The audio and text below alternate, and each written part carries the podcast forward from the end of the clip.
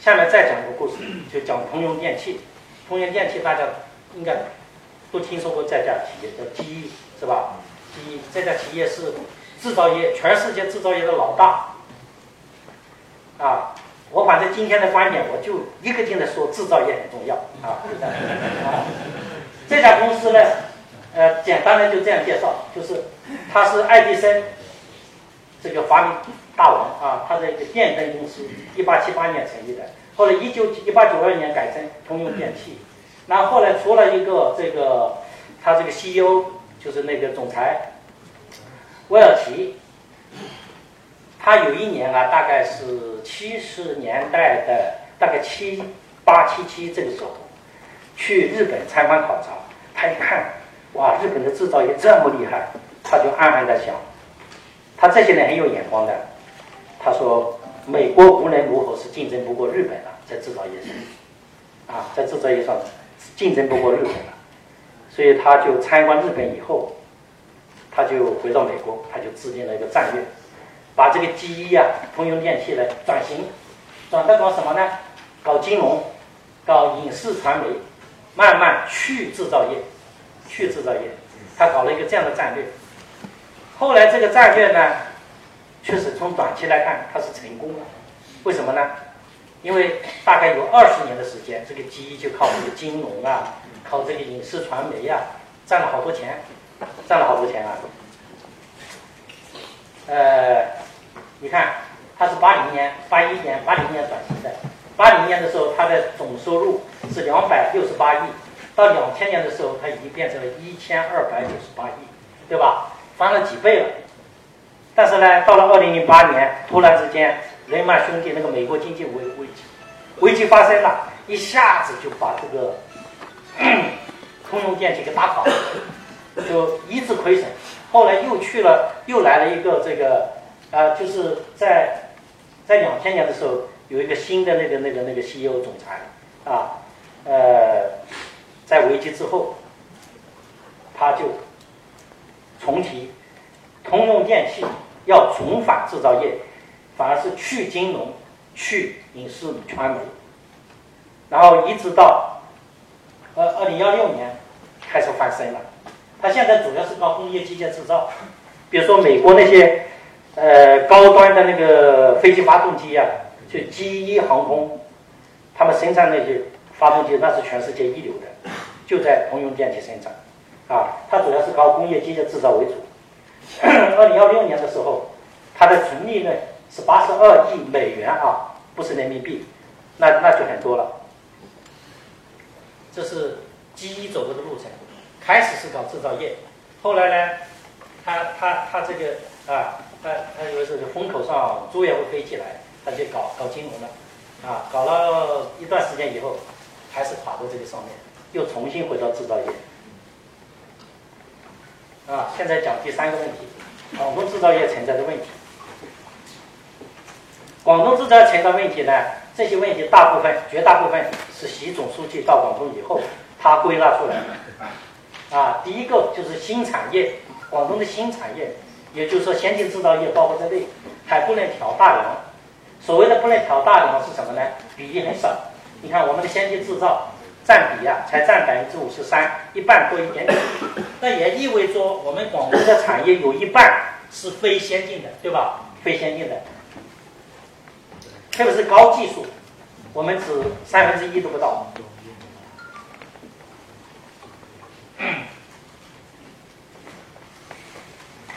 那么第二个呢，新产业还比较单一。啊，我们现在能拿得出手的，就广东人跟外面人讲的，就说我们的电子信息 IT 产业，好吧？我们电子信息产业。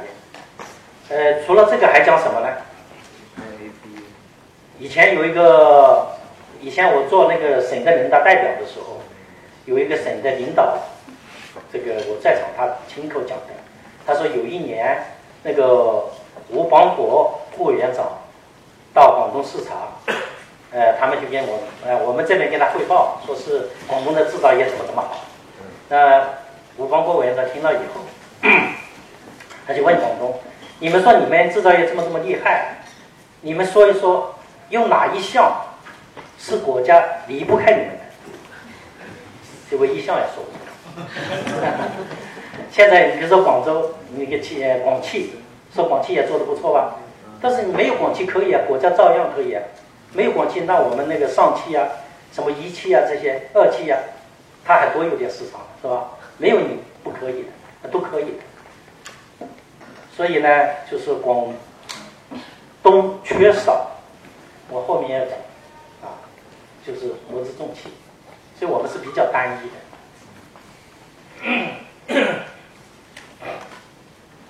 我们的关键技术零部件受制于人，这个不用多讲了，大家。经过二零幺八年这个这个这个这个这个这个所谓的中心事件啊，现在所谓这些很清楚了。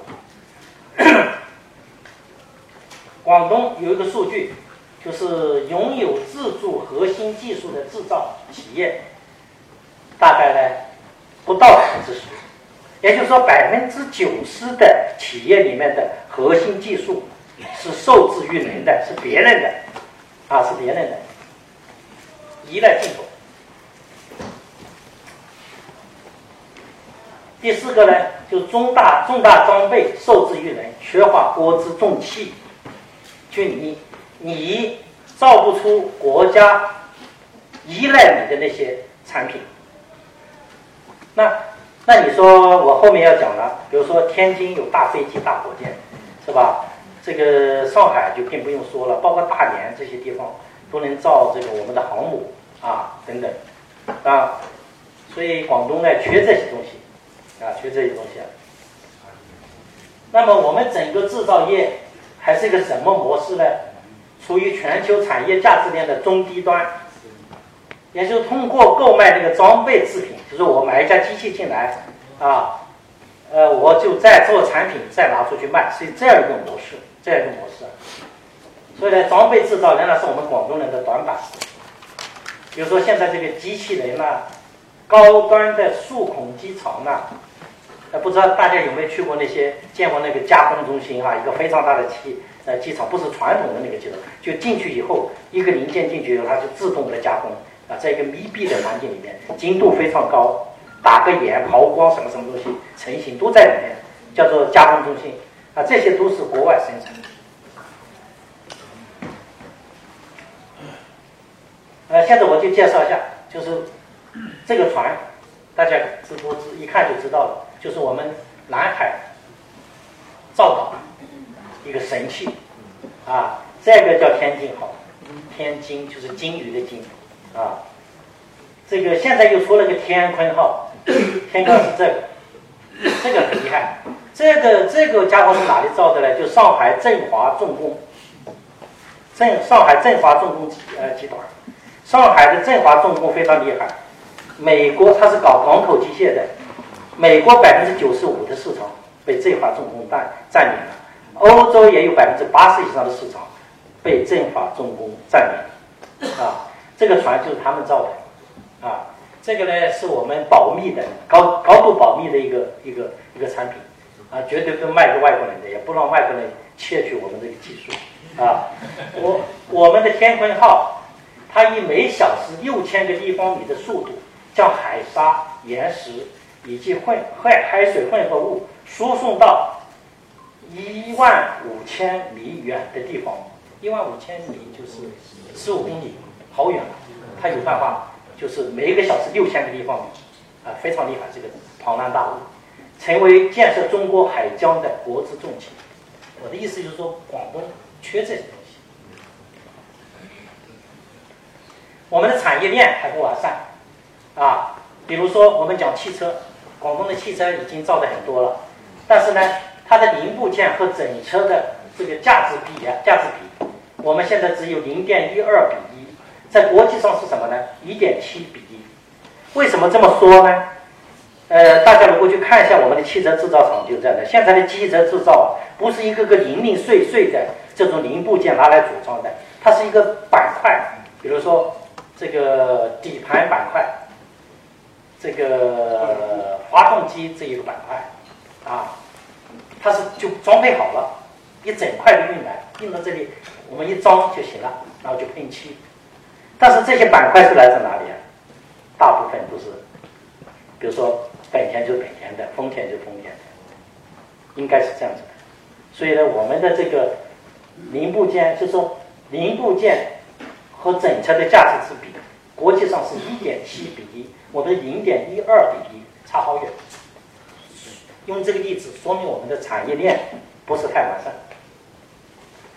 好，最后一个问题，我们讲这个广东制造业的发展战略。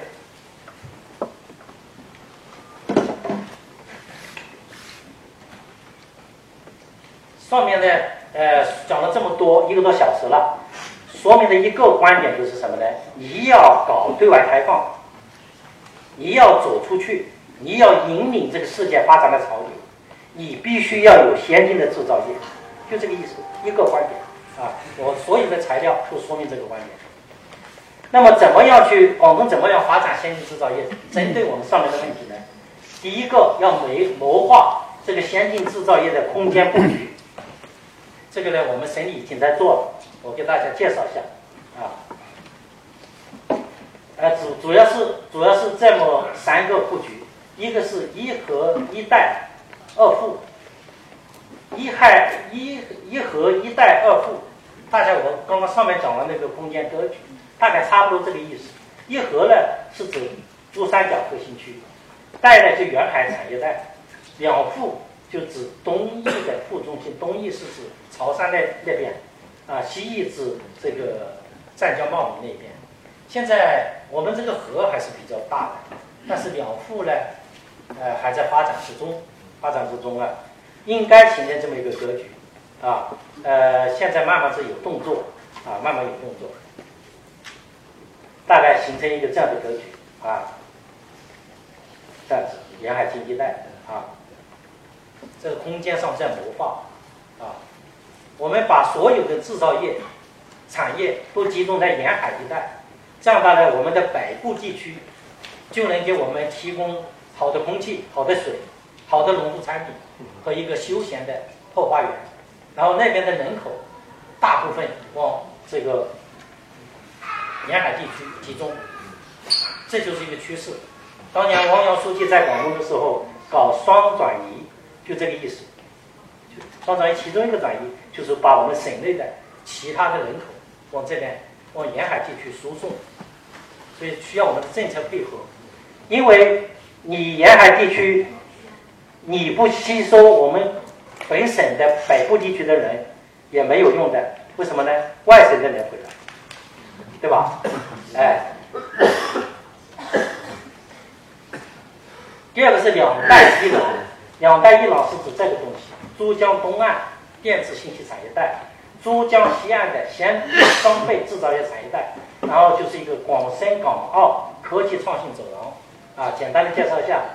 那么这个东岸、西岸那边是东岸，我画了一个那个那个红圈的那个，啊，就是电子信息，主要是包括深圳、东莞、惠州、广州，还包括河源、揭阳的一个部分地区，啊。啊，不是揭阳不包括，就是河源，河源，这样应该包括啊，这汕汕尾包括一部分在里面，汕尾包括一部分在里面，河源就是因为它是一个手机啊生产基地，所以它河源的手机制造非常厉害的。然后这一带是主要是电子信息非常发达。那么这边呢，西岸呢就先进装备制造，包括我们肇庆、佛山啊、中山、江门、珠海。啊，阳江包括在内，啊，搞先进制造、装备制造，这个是大致的划分方，因为那边也有制造，这边也有信息，是吧？因为就就是有一点特色而已。东岸啊，这个这个大概是这么一个情况啊。那西岸呢，就包括这些地区啊。呃，这个目标是提的提的比较远大。他说呢，以德西岸地区哈，就佛山这地区。就是他说以德国为标杆，力争到二零二五年，基本达到与德国制造业同场竞技、同步赛跑这个水平。估计不行啊，估计不行，因为德国制造确实太厉害，啊太厉害。你们想去了解一下德国做的东西，但是呢，起码有这个目标吧，啊，至少说某些产品可以赶上，也是不错的。那么这个科技创新走廊呢，呃，当年是规划叫广深，广深，呃，现在那是胡春华书记在广东的时候，那那后来胡春华书记去了中央以后，李希书记来了，现在还没有正式公布，他现在改了，就叫广深港澳，把港澳拉进来，把港澳拉进来。因为当年他为什么不敢把港澳拉进来呢？因为我们搞大湾区规划的时候啊，香港人就到现在没公布啊，大湾区规划没正式公布，估计很快了吧。主要是香港那边就考虑你是一国两制，我们中中央这边搞个规划，把人家规划好，他是有点顾虑，有点顾虑，所以可能是出于这个原因啊，出于这个原因。呃，大概是这么一个样子啊，这个就简单讲一讲啊，就大概有这么一个规划，科技创新走。第三点呢是两岸融合，两岸是指大湾区的两岸，东岸和西岸。呃，呃，我们现在看一下这个数据哈，这个两岸我中间简单的画个线，啊，这边和这边，东岸、西岸，东岸、西岸，东岸是包括香港在内的是五个市吧，这边就六个市，一二三四五六，一边五个，一边六个，十一个市啊。两岸的发展。这个差距很大，啊，首先我们讲是这个澳门和香港就不可不是一个等级的，那么那么全部的数据来比较呢？你看我这个啊，这个这个是东岸的数据，这个是西岸的数据，这个是全湾区的数据。第一个呢就讲 GDP，GDP。百分之七十七在东岸，地方财政预算收入百分之八十一在东岸，进出口总值百分之九十一，九十一在东岸，存款百分之八十七，工业增加值百分之六十七，土地面积东岸少，西岸百分之五十七，人口百分之六十九在东岸，啊，呃，所以呢，东岸的发展水平。和西岸呢差距很大，差距很大呀。呃，差距很大的原因是什么呢？大概有这三个原因。第一个，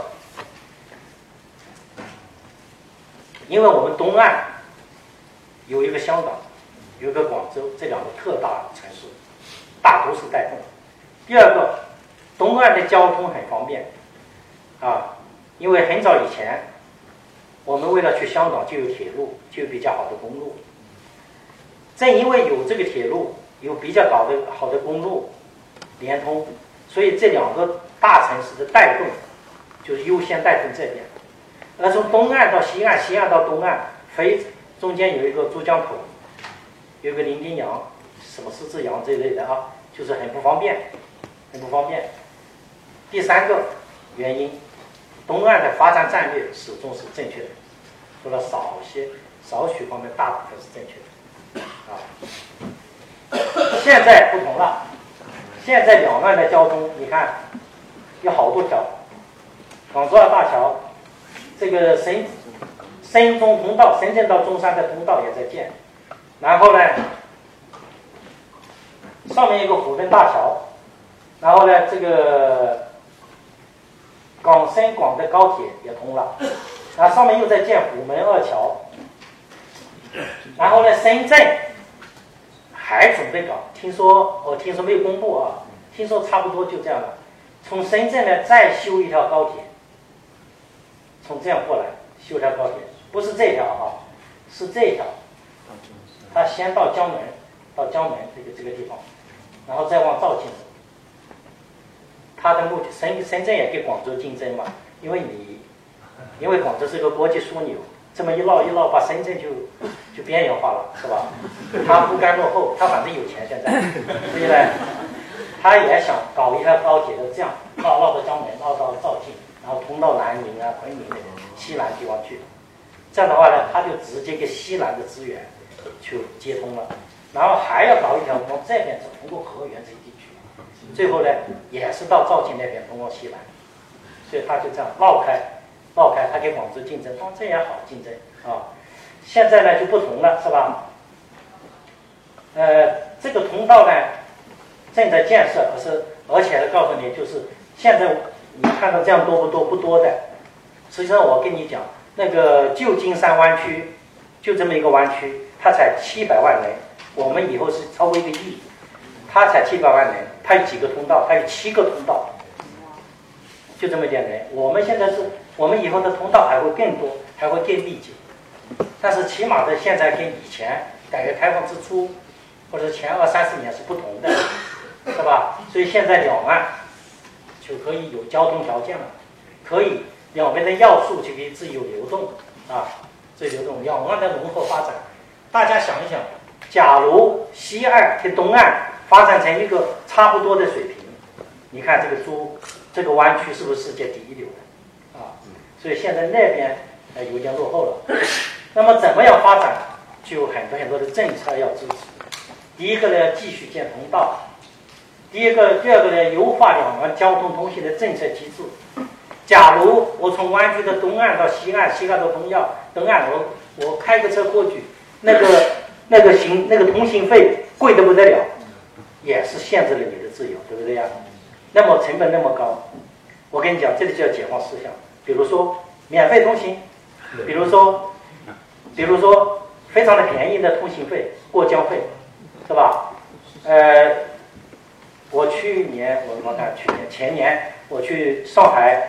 呃，这个考察就洋山港那边啊，我叫一朋友从上海市中心开车开到刚刚说的那个洋山港啊，那个那个临港新城上海那个尖尖嘴那个地方，高速公路一下车的时候他不用交费，哎，我说你这个不是收费公路吗？他说上海有条这样的政策，只要你从市中心上车开车进入这个高速公路，然后一直到临港新城那个出口下来，免费。中间上来的不行，必须从一两头两点啊，人家就做得到。比如说我们去南沙，能不能也搞这个？从广州市上去，一直到南沙下来，免费。所以说这个政策是是很多有很多可以可以可以打通的地方。第三个呢，比如说我们湾区内的海港、空港这些大型的资源，不要搞内部竞争。应该统一联盟，是吧？大家联合起来，功能互补。比如说我们的机场，现在呢两个，比如深圳和广州，老是在争这个东西。你说要整合深圳，把深圳哇哇叫，哎，所以其实没有什么的。这就是说两个联合起来，对外它是一个统一的整体。我就是个大湾区，我相信一有一天一定会做到这的。港口也不要这莫名其妙去竞争，你争我争你，内部好斗是不行的。啊，这个第四点呢，湾区内的高度自由的要素流动机制，这个非常重要。比如说，香港人能不能很自由的到我们湾区内内地来就业？我们能不能很很很很自由的到香港去？比如说，深圳能不能自由的到广州来？广州能自由到到佛山去？就是像一个城市那样，对吧？呃，连欧洲都做得到啊，欧盟是吧？我们为什么不行？所以，所以最关键的。是要要素的自由流动，你限制了它自由流动。我刚刚上面讲的德国的例子就在那？德国你分成几千个、上万个那个领地，德国就非常落后。后来一统一，把这些关税、这个税卡一拆掉，整个德国就发展起来，就这个道理啊。呃，等等吧，比如说西岸现在人口很少，那比如说我们的大学，现在教育厅说未来广东还要建三十所。高水平的大学，能不能布局一些到什么中山啊，什么？江门这些地方去？大学不一定要全部集中在广州的，现在条件不同了。你你看看加州沿海岸这些大学，它不是在一块的，它东一个西一个，它也是高水平的，是吧？一大学一进去，它就带来了大批啊，这是第一个空间布局。第二个呢，就是要营造一个区域的创新生态系统。创新生态系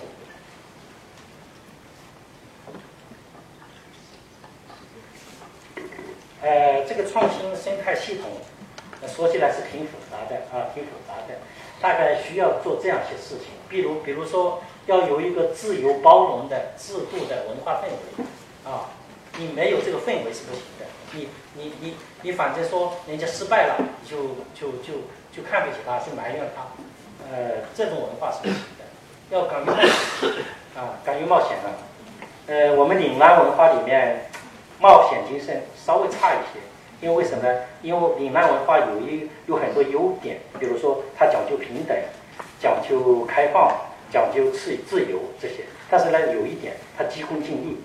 比如说，我有一百万，我就希望呢三个月就能收回来。啊，如果要搞重工业、搞创新，有可能是打水漂，有可能是十年以后才能回收。但是呢，广东这边呢，这个商业文化的精神浓了一些，工业文化的精神呢就缺一些，缺一些。这是我们岭南文化特点。啊，第一个呢是要一个制度的文化氛围，呃，这个不能多讲，可能这里有很多内容，我可以给大家介绍，啊，不讲。这个第二个呢，就是要创新与投资相互促进，因为你搞创新，并不是否认投资，没有投资也不可能有创新。啊，不可能创新。你比如说城市的基础设施建设、长期环境的改善，比如说战略性的产业投资，也是必须要的，必须要啊，必须要啊。所以创业和投资必须要相互促进。讲创新驱动的时候，并不是不要投资。这第二个，第三个呢，要建立创新的产业集聚区。产业的发展它要集中这一块，它有什么优势呢？第一个，它低成本效应，比如说产业的服务与配套。啊，你很多产业在那里，我这个服务机构我就进去了。要你一家，我就不跟着你嘞，是吧？我为谁服务啊？服务了你一下以后，我再也没有生意可做。你一大堆集中那一块，我的服务机构进进去了，我的价格可以便宜，是这个道理吧？就是说它的低成本。第二个呢，它有一个学习效应，互相在一块，互相影响。今天在咖啡馆喝杯咖啡，明天这个酒吧喝杯酒，是吧？一起吃个饭，喝个早茶，都是互相交流的时候。它就产生思想火花，它有个学习效应。第四点，能够这个有效的促进创新的低营商成本，这个成本太高不行啊。第一个是经营成本，这个价格要素不能太高。比如说你的啊，我其他我不讲了。交易成本主要是服务效率啊，就是办事要很方便。最后一个讲的就是高房价，房价太高了，驱赶一些企业。人家不是前面讲，不是说华为为什么帮到东莞，就是因为你深圳的房子太贵，太贵，它成本太高了，它就没有竞争力啊。这个大家很容易懂。一个一个城市人的成本太高了，就会把很多东西驱赶出去。然后第五点，要构建一个绿色的生态环境，因为搞创新的，一般都是知识分子，知识分子追求的是什么？是一个好的生态环境，好的生态环境。你像硅谷的生态环境多好，舒服的，对不对呀？如果生态环境太恶劣，那么这个地方很难产生什么创新的东西。大家都走。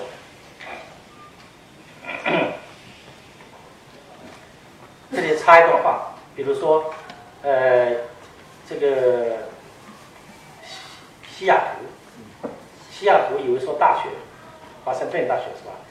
他那个教授的工资呢，比美国的其他的学校就同一个水平的教授的工资低了百分之二十，但是这些教授就不不肯走。那人家问他你们为什么不走？那里工资更高。他说我在这里推开窗就可以看到那个雪山，雷尼雪山，看到上面有火山，原来的火山口。呃节假日到处都是湖，环境特别好。就说明这个环境啊，它能吸引人，环境也是生产力，它也有价值，就这个道理。它需要这样一个一个绿色的环境。第六个呢，要更多的依依靠这个市场力量。企第一，企业是创新的主体。我不是说高校不行，我不是说这个科研院所不行，啊，我也不是说国有企业完全不能搞创新。但是呢，更多的必须是企业，特别是民营企业。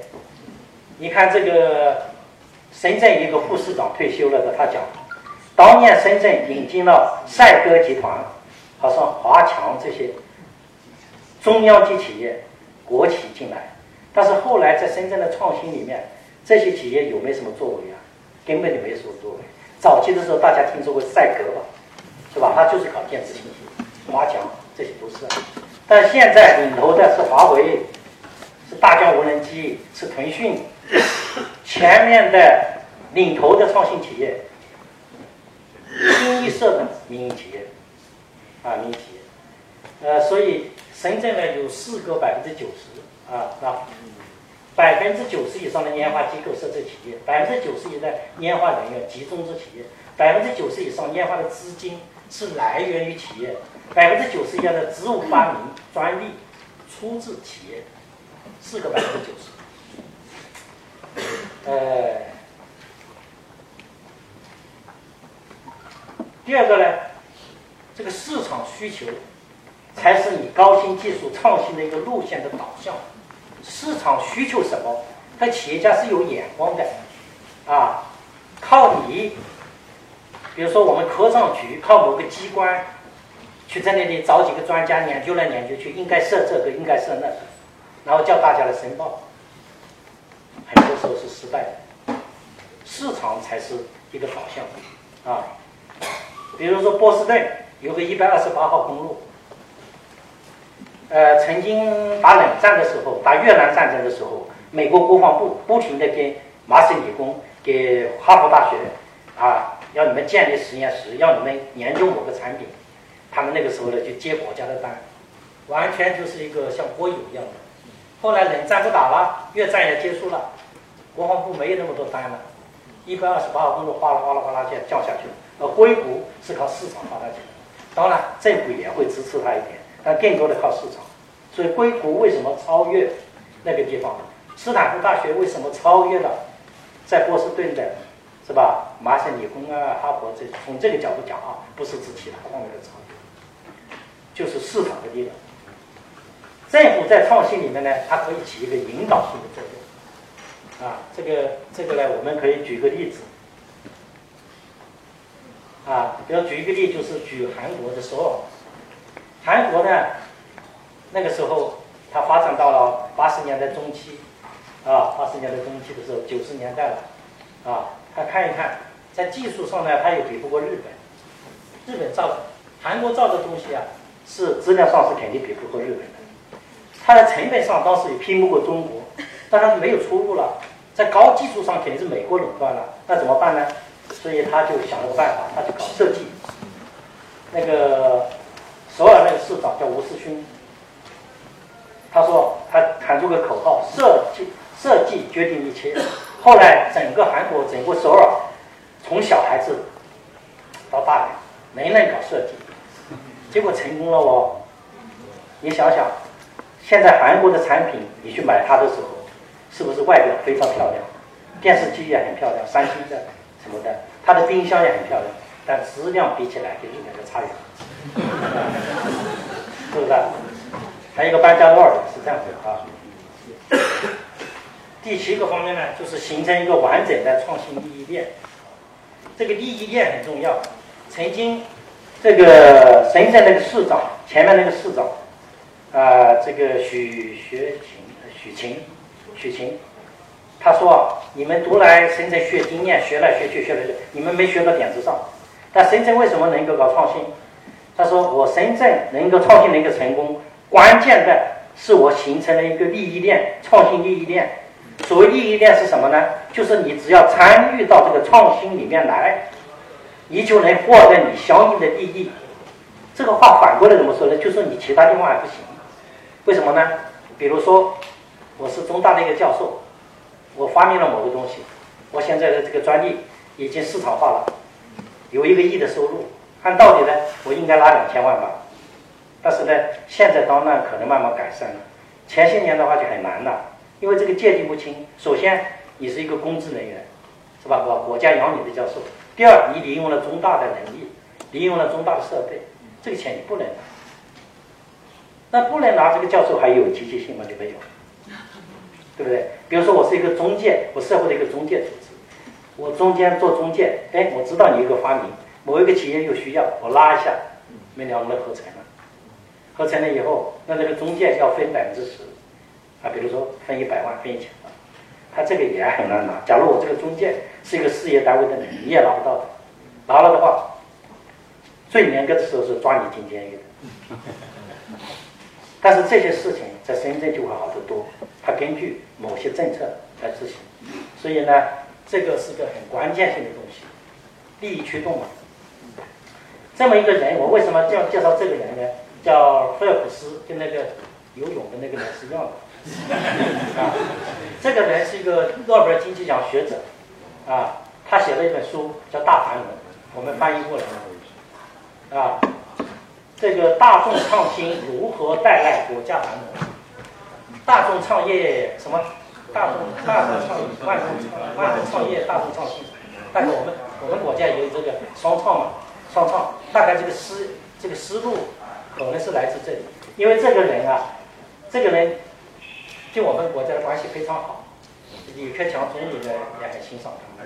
这个这本书里面就讲了四条，说一个国家能不能搞创新有四条。第一条是保障自由权利、财产权利、融资活动的经济制度啊，这个呢，这个这个我们国家讲了。第二条我们就不讲了，因为涉及到政治。第三条就是我讲的深圳这个经验啊，第四条是人口和城市的繁荣发展，就说你必须要大量的人口啊繁荣发展。第三条就是深圳那个经验，你必须保证它有一个回报，他参与了就有回报啊，这是这是第二个第二个经验。第三个呢，就建设先进制造业的产业集群啊。呃，没有多少时间了，我就这个不讲了啊。这个这就是要集中在一块，这个意思啊。第四条经验呢，就是重视引进高端的战略资源。这个对外开放，高端的对外开放，这个非常重要的一条，就一定还是我们过去说的话，叫招商引资。我们现在招高端的资源。啊，连美国都在招，连其他很发达的国家都在招，那我们中国不可能封闭起来。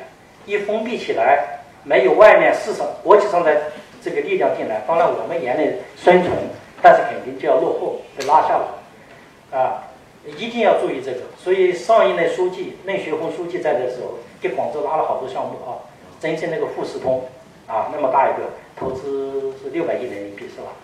啊，是广州有史以来最大的一个项目，还拉了很多，包括思科呀这些啊，呃，这是一个正确的方向，正确的方向。你像上海最近那个特斯拉是吧？也到了上海。这个特斯拉呢，曾经到过广州，听说跟广东广州接触过，可能我们不是太重视，不太重视。这个绕过广州就到了上海，很可惜啊。呃，第六条呢，积极落实军民融合战略。啊，军民融合战略。你现在去看一下这些发达国家，这些有名的企业，都有军事订单，很少没有，很少没有。而且很多时候，最先进的技术都是靠这个国防部的订单拉动的。中国正是正在建立一支强大的军队，还刚刚起步的。以后这个订单啊，多得不得了，越来会越多。我们国家的财政收入越多的话，它那个军事订单就越多，啊，军事订单就越多，可以想象得到的啊。我们的军队跟美国装备比较起来，差得好远，差好远。所以这个军民融合战略非常重要。以前我们是搞那种军工就是军工，民用的就民用，现在发现这个是没有效率的，所以必须把军工融合到。这个民间的工业里面去，啊，这个才有长久的生命力，长久的生命力。呃，我我我我找了一些资料，呃，这个第一个公司大家非常有名，洛克希德，那个美国的什么 F 什么二二什么玩意儿啊？什么什么东西啊？就那个那个隐形战机啊，那个就是这家公司生产的，对吧？还像波音，你看洛克希德马丁的话，百分之九十二，它的收入啊，百分之九十二来自于。来自于这个，当然它也生产民用产品，但是它确实是一家民啊民间的企业。波音它也占了百分之三十一，空客集团百分之十三等等，韩国这些日本啊，这个 NEC 它也有百分之三百啊，第一航空百分之十三，就是说军民融合，广东必须要走，如果你在这一方面不走的话，你要吃亏的，广在广东的发展上，呃，广东现在呢很少。也有，比如说像广船，会造一些不是航母，但是也会造一些军舰之类的啊。这个还有我们无线电集团，就是就是在在还有珠江新城那个无线电集团，啊，有些通信设备是海军用的啊，海军用的，但是还是太少，太少。呃，最后一个呢，就是要发展先进制造业，必须推进这个数字化转型。我们经济产业的数字化转型是一个大趋势，以后谁在这方面走在前面，谁就站出了制高点。所谓数据化转型呢，数字化转型啊，它有两个方面，一个是数据产业化，这是第一个。所谓数据产业化，你比如像阿里巴巴、唯品会、腾讯，它是有大量的数据的。比如说我这个人。这个人去欣赏到网络上去买酒，比如说去买酒，啊，你你买你买，你是买高档的酒呢，你还是买这种中低档的酒呢？啊，他就马上知道你这个人的性格特点，你是爱喝酒的人，爱交友的人，啊，如果你经常去买那些茅台，就证明你很有钱，啊，是吧？他这些数据啊，大量的在后台，他通过一个模型，他可以分析出来，分析大家穿服装是喜欢什么类型的，喜欢什么颜色的，啊。呃，什么时候买东西是一个高峰？它都有一堆数据，这些数据出来了以后，它就能够精准的去进行生产和服务。啊，比如说这个，比如说广州，我听人家讲，广州人最交往的高峰时间是什么？下午三点钟。三下午三点钟是广州人最喜欢交往的时候，这个时候是最多的。那假如我是一家服务企业，我是一家咖啡厅啊，我是一个酒吧，这个时候我就要我就要注意了啊，我就要吸引三点钟来来交往的人进我这个来消费。假如你三点钟冷冷清清，空调也关了，灯也关了，人家会进你这里吗？我的意思就是说，这个数据要产业化，要精准化的生产和服务啊，呃，这是一个方面，还有一个呢，就是产业数据化。那现在。你现在过去我们设计一个机械，设计一个汽车，什么东西的，都是靠一张图。现在呢变成个数据，这个数据啊，那变成数据以后，就可以把这个指挥中心啊、设计中心放在城市的中心区域。比如说，现在我们琶洲地区正在搞一个粤港澳这个数字经济创新试验区，这是广州要广东要推出去的。准备上报到中央，一批下来以后，因为现在琶洲已经有阿里巴巴呀、这个唯品会啊、腾讯啊这些，啊，大家知道微信总部就是在我们，微信就在广州产生的嘛，是吧？它的总部就在那个过去的那个纺织企业工业园吧，那个，那叫什么？TIT 是吧？叫 TIT 吧？我老是念反的，ITI 还是 TIT？啊，就在那个地方，就说好多大企业在这个地方，然后呢，总。他们也买了地，建了楼，然后呢，好多数据，这是数据产业化。那么以后呢，就很要吸引很多高端的服务业和制造业企业进来，把他们的大脑放在琶洲，啊，像想这样去创造这么一个区域，啊，这个推动广州的经济发展，建建立一个这个制高点，啊，所以呢，这个我们广东发展制造业。这个数字化转型非常重要。那，现在设计这个数据化转型呢，你现在我们还很难想象出，到底最后会成为成为一个什么样的东西。现在有些事情想不到的。有人说以后去美国就不用坐飞机去了，把你这个人变成一堆数据，你发送到对方，对方按照你这个人的数据。呃，反正那些材料不一样嘛，就重新组装一个人的那个，这个这个就是发送过去，也也不是没这可能呢。它完全用数据化了，当然这是这是一种呃科幻性质。大概今天我主要的内容都讲完了。这个讲了这个几个观点，一个是主动性、引领性、高端性和全面性，是当今中国开放新格局的主要特征。第二个呢是先进制造业是广东形成全面开放新格局的根基。第三点呢就讲了一个广东的这个产业呀，这个存在的问题啊，存在一些问题，刚我上面讲过的啊讲过的。第四个呢是讲怎么样发展这个广东的这个先进制造业。啊，从这样一些角度，从这样一些角度去讲，啊，这个一个周末哈，感谢大家很有耐心的听我在这里讲。